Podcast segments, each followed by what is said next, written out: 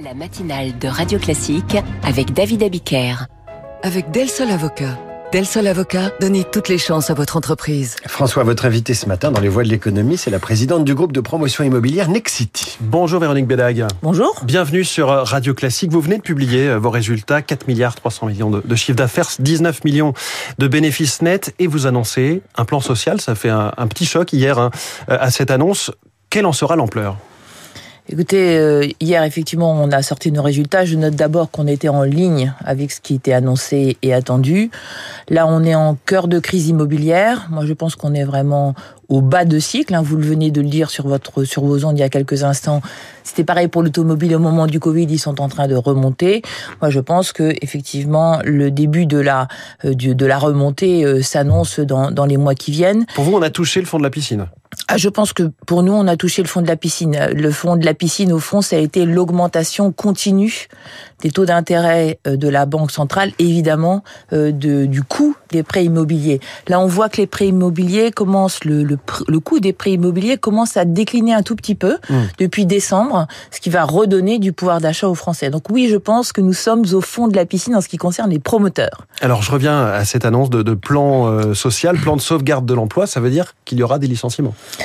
ça signifie qu'il y aura des licenciements, mais au-delà de tout ça, je pense que pour nous vraiment cette année-là, cette année de cœur de, de, de fond de crise au fond, c'est vraiment surtout un moment de transformation.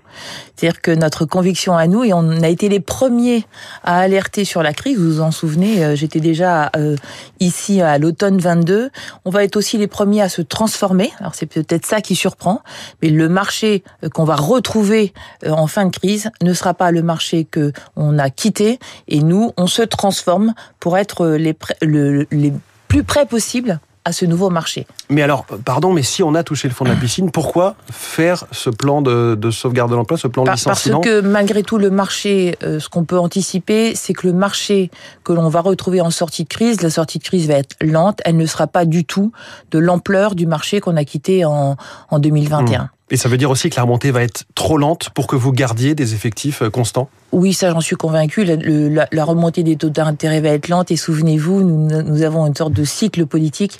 Nous avons des élections en 2026 et on va retrouver. En Là, 2020, vous parlez des municipales qui des généralement municipales. bloquent un peu les permis de construire. Voilà. Donc euh, on ne va pas retrouver. Si tant est qu'il y en avait des permis. On les demandait moins là. Mmh. Comme il n'y avait pas de demande, on les demandait moins aussi. La durée donc de cette crise est totalement imprévisible, plus euh, que d'habitude les habituels retournements de cycle qu'on peut connaître euh, de façon totalement euh, Mais je pense que justement dans l'immobilier. Cette, cette crise, disent les anciens, est complètement inédite. Oui. Vous vous souvenez qu'elle touche l'immobilier de bureau? Il y a une, suroffre au fond, c'est dû au changement d'habitude pendant le Covid. Il y a une crise qui concerne le résidentiel. Et sur le résidentiel, c'est à la fois une crise de l'offre qui est toujours là, c'est-à-dire qu'en fait, on n'a pas assez de permis euh, en zone dense pour loger les Français près de leur lieu de travail. Et également une crise de la demande qui est née de l'augmentation des taux d'intérêt. Donc on a vraiment une, une, vraie concentration de crise immobilière. Au, au, au, niveau du secteur, globalement, les promoteurs immobiliers, la Fédération du bâtiment annonce un chiffre qui semble catastrophique euh, de 300 000 emplois qui pourraient être détruits d'ici 2025 si effectivement la crise se confirme, qu'il n'y a pas de, de plan massif de soutien au secteur. Qu'en sera-t-il chez vous? Vous allez évidemment informer d'abord les syndicats de salariés, mais dans quel délai et quel type de poste aussi pourrait être affecté? Est-ce que c'est le siège? Est-ce que c'est les fonctions support? Est-ce que c'est tous les métiers de Nexity qui pourraient être affectés? Alors pour en revenir sur le chiffre de 300 000, il est mécanique en réalité. Mmh. On, on, je, je, crois qu'il y a eu à peu près 390 000 mises en chantier en 2021. Euh, on sera à moins de 200 000 dans les mois qui viennent et un logement, c'est 1,6 emplois de moins dans le BTP. Voilà, il suffit mmh. de faire les calculs. Donc euh, oui, ça, ça, ça arrive. On le sent d'ailleurs dans chez nos sous-traitants. Et donc chez vous, tous les métiers? En ce qui nous concerne, nous, le travail n'est pas terminé. Je pense qu'on sera complètement euh, au clair sur ce que l'on fait euh, fin avril. Et comme je vous l'ai dit, euh, il ne s'agit pas juste d'un sujet d'ajustement de volume, mais vraiment de mmh. réorganisation complète de l'entreprise. On va pour être, du très long terme. Oui, on va vraiment être beaucoup plus sur le terrain, encore plus qu'on ne l'était, et on va faire plus de produits. Donc c'est c'est tout ce mélange-là, au fond, cette réorganisation, cette transformation que, qui sera traduit dans le plan de sauvegarde de l'emploi. On entend souvent euh, quand le bâtiment va, tout va, quand le bâtiment ne va pas quelque part, rien ne va. Ça pourrait être le, théorème euh, un peu contraposé. Euh, Est-ce qu'on n'a pas écouté euh, les messages d'alerte du secteur, qui est pourtant un thermomètre euh, avancé de l'économie? Écoutez, ça a été, vous le savez, ma grande surprise. euh, des, Vous étiez vous-même coprésidente du Conseil national 18 de la refondation 18 sur ce sujet du 18 logement. derniers mois. C'est-à-dire que moi, je me souviens l'année dernière, euh, à peu près à la même époque, quand j'expliquais ce qui allait se passer, et franchement, euh, on peut dire que j'avais raison. euh, on me disait non, non, on a, on a vraiment un décalage de diagnostic. Alors la bonne nouvelle, c'est qu'il n'y a plus aucun décalage de diagnostic. C'est-à-dire que Enfin, Enfin, euh, euh, c'est plutôt rassurant. C'est aussi une lueur d'espoir Euh, quand quand on se trouve face euh, au ministre aujourd'hui. On est vraiment euh, complètement en phase sur le diagnostic, à la fois sur le besoin. On ne me dit plus que 200 000 logements euh, ça, nouveaux par an, ça suffit dans ce pays. On est bien plutôt autour de 450 000. On est d'accord également sur la- l'ampleur de la crise de la demande et on est d'accord aussi pour se dire que ce qui a le plus fléchi, qu'il va vraiment falloir réencourager, c'est l'investissement des particuliers dans le logement. C'est ça qui a le plus Mmh. fléchi. C'est pas gagné puisque tous les dispositifs fiscaux d'aide euh, ont été rabotés, ont été euh, supprimés. Mais oui, ça c'était. Mais moi je l'ai dit toute l'année dernière, c'était complètement procyclique. Enfin, c'était. C'est-à-dire ça encourageait cette Bah, oui, évidemment. euh, euh, la hausse des taux d'intérêt rendait beaucoup moins rentable euh, l'investissement de particuliers en logement et c'est le moment où le gouvernement euh, retire la prise du dispositif d'aide. Oui. Comment voulez-vous que je vous dise? Évidemment, euh, ce qui est euh, arrivé devait arriver l'année dernière. L'investissement des particuliers en logement s'est réduit de 50%. Mais c'est 50% de moins de biens mis à la location. Alors maintenant on me dit ben oui, euh, il y a une énorme tension sur la location, on ne trouve plus rien. Ben oui, euh, forcément, on n'alimente plus évidemment, on euh, n'alimente plus ce marché. Et puis vous allez voir euh, la rentrée de 2024, la rentrée 2025 et la rentrée 2026 qui sont quasiment écrites puisque de toute façon l'année dernière on n'a pas eu les réservations. Est-ce qu'on a vraiment un choc d'offres quand le gouvernement annonce que sur le diagnostic de performance énergétique, le fameux DPE, les logements de moins de 40 mètres carrés vont en partie échapper au coup près de l'interdiction de la vente de Bah ça au moins euh, ça va éviter d'assécher brutalement euh, le le comment dirais-je le, euh, la location sur ces surfaces là qui sont très demandées. Moi je pense que le choc d'offres, on nous le promet depuis depuis quelques années quand même. Hein, le choc d'offres, il faut quand même l'avoir parce que le jour où on retrouvera une demande solvable sur le logement, euh, le problème de l'offre, on va le retrouver tout de suite. Oui. Donc ça, c'est un sujet qui doit être traité. Euh, le ministre a l'air euh, complètement euh, décidé à traiter ces deux sujets en même temps. Mm. Euh, il faut il faut traiter la demande parce que tant que vous n'avez pas de demande solvable, la Mm. demande elle est là évidemment de logement, on l'entend euh, tous les jours.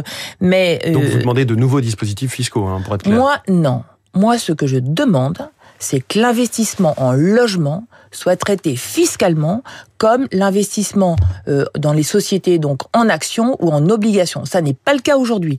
Aujourd'hui, quand vous louez un logement, le rendement est contrôlé, c'est-à-dire que vous n'avez pas la liberté de fixer le loyer et parallèlement, vous avez à la fois un impôt sur le revenu, une taxe foncière qui augmente de 7% et de temps en temps l'IFI aussi.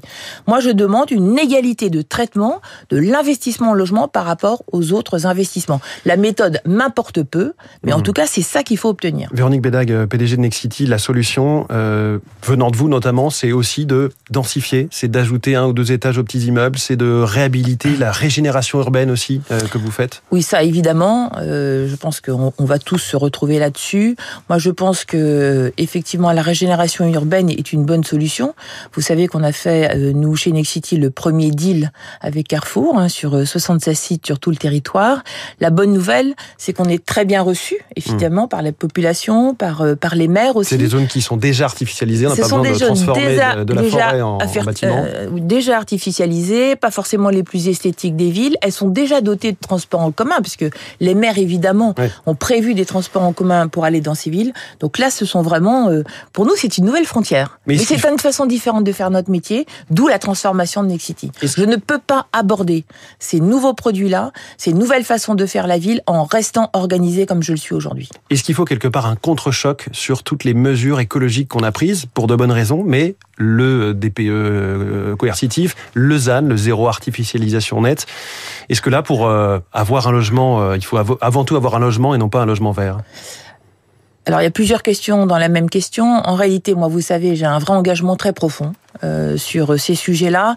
Euh, moi, je pense que ce qui a vraiment beaucoup péché, mais comme dans d'autres domaines, c'est que au fond, on prend une position dogmatique en disant dans cinq ans ce sera comme ça. Mm. On ne fait pas les calculs de savoir combien de logements ça va concerner. On ne se pose pas la question de se dire comment on va y arriver. Puis après, au bout d'un au bout d'un moment, on se dit on ne va pas y arriver. C'est plutôt ça le sujet.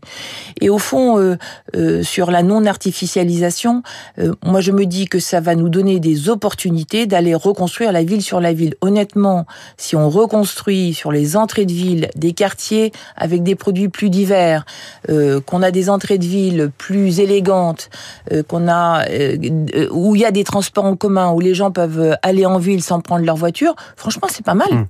En un mot, les lois d'exception, comme pour le village olympique, c'est un exemple à suivre?